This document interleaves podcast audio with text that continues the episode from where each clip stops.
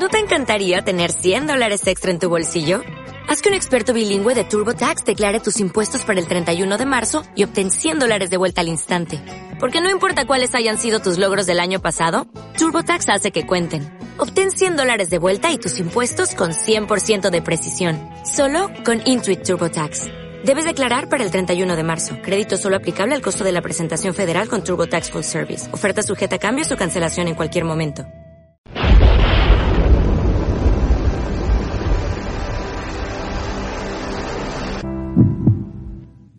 En aquel tiempo dijo Jesús a sus discípulos, Yo soy la verdadera vid y mi Padre es el labrador. A todo sarmiento que no da fruto en mí lo arranca, y a todo el que da fruto lo poda para que dé más fruto. Vosotros ya estáis limpios por la palabra que os he hablado.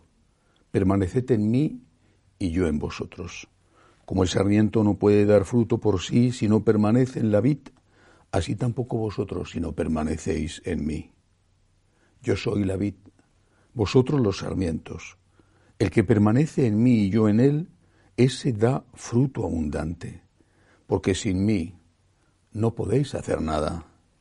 Al que no permanece en mí lo tiran fuera como el sarmiento y se seca. Luego los recogen y los echan al fuego y arden. Si permanecéis en mí y mis palabras permanecen en vosotros, pedid lo que deseáis y se realizará. Con esto recibe gloria mi Padre, con que deis fruto abundante, así seréis discípulos míos. Palabra del Señor. Gloria a ti, Señor Jesús. Con este ejemplo, con esta parábola de la vid y los sarmientos, el Señor nos quiere dar una gran lección. O nosotros que estamos unidos a Él y le predicamos a Él, o no vamos a dar ningún fruto. He estado muchas veces en Guatemala y eh, voy a poner un ejemplo de esto que digo. He estado muchas veces allí, es un país al que quiero mucho, donde tengo grandes amigos y hay una numerosa familia de laicos franciscanos de María. Una de las veces fui a ver un, un pueblo, un pueblo turístico, lo habían, me lo habían elogiado mucho, un pueblo famoso por su mercado típico. Bueno, eh, desde la carretera principal hasta ese pueblo, por una carretera secundaria, iba contando las, no sé cómo llamar, llamémosle iglesias protestantes. En apenas eh, casas humildísimas, garajes, bueno, una enorme cantidad, sin duda, entre, en esos kilómetros desde la carretera principal, 20 o 30 por lo menos. Llegué al pueblo, en el centro del pueblo estaba la iglesia católica, eh, rodeada del famoso colorido mercado. Llegué al pueblo, fui a la iglesia y me encontré en la entrada de la iglesia eh, dos planchas con eh, incienso, con, con incienso, con cosas quemadas a los dioses de los antiguos mayas. Bueno, en el atrio de la iglesia, fuera, pero en el atrio. Entré en la iglesia y vi lo mismo. Al fondo, el sagrario, sin bancos, el templo, sin sillas, el templo, y en el pasillo principal cuatro, cinco de estas grandes planchas también con restos de haber sido ofrecidos incienso, frutas quemadas, maíz, bueno, a los dioses. Y pensé, una iglesia vacía, una iglesia que teóricamente es católica, pero donde se celebran ritos paganos, con permiso de los sacerdotes.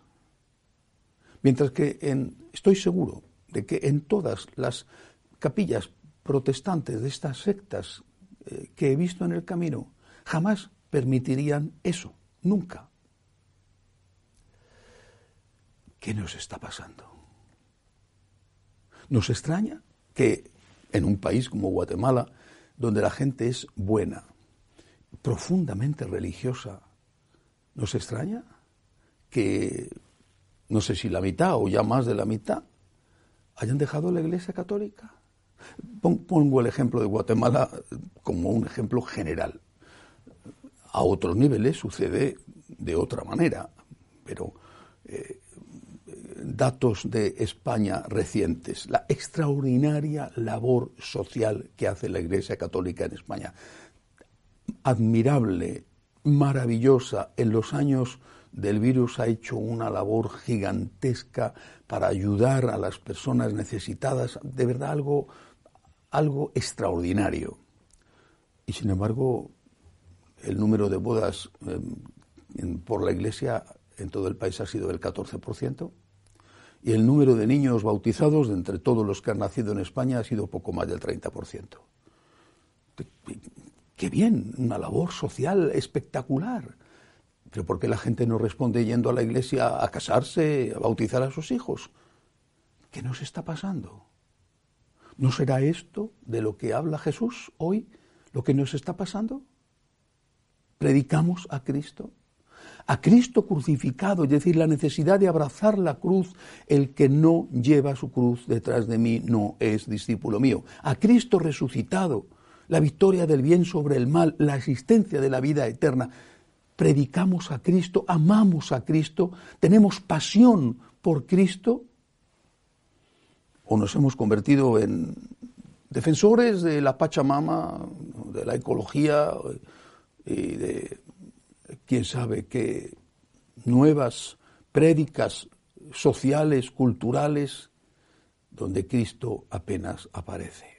Si eso es así, entonces ¿de qué nos quejamos? Y también me pregunto, vamos a ver, cuando la Iglesia ya apenas exista, porque existirá en reducidísimos grupos de gente que confesará su fe, pero cuando apenas exista la Iglesia, ¿de dónde vamos a sacar o van a sacar el dinero los que queden para ayudar a esos pobres. Cuando no estamos unidos a Cristo, en la vida personal, con la oración, con los sacramentos, cuando no estamos unidos a Cristo, no vamos a dar fruto. El mundo está más que secularizado ya, más, mucho más, más allá de la secularización. Sí, pero eso de una forma o de otra ha pasado ya otras veces. Y sin embargo ha habido frutos. El problema no está en el mundo, o no está solo en el mundo. El problema está, lo dijo nuestro Señor, que si la sal se vuelve insípida, si la sal se vuelve sosa, no sirve más que para tirarla a la calle. Cuando, por ejemplo, hay hielo y evitar que te pegues un golpe y que te hagas daño. Nos hemos vuelto una sal insípida, una sal sosa, porque ya no hablamos de nuestro Señor, no amamos a nuestro Señor, no es lo primero que buscamos y que pretendemos transmitir el nombre de Cristo, el amor a Cristo, la adoración a Dios, porque todo lo demás, las maravillosas obras sociales que hemos hecho durante dos mil años, y que tenemos que seguir haciendo, todas esas obras sociales son la añadidura, la consecuencia, una consecuencia necesaria, pero la consecuencia, la raíz es Cristo nuestro Señor. Yo estoy, quiero estar cada vez más unido a Cristo, siendo un pecador, pero quiero estar cada vez más unido a Cristo. Y no hay otra cosa más importante que esta, estar unido a Cristo. Lo demás estoy seguro que el Señor lo dará por añadidura. Que así sea.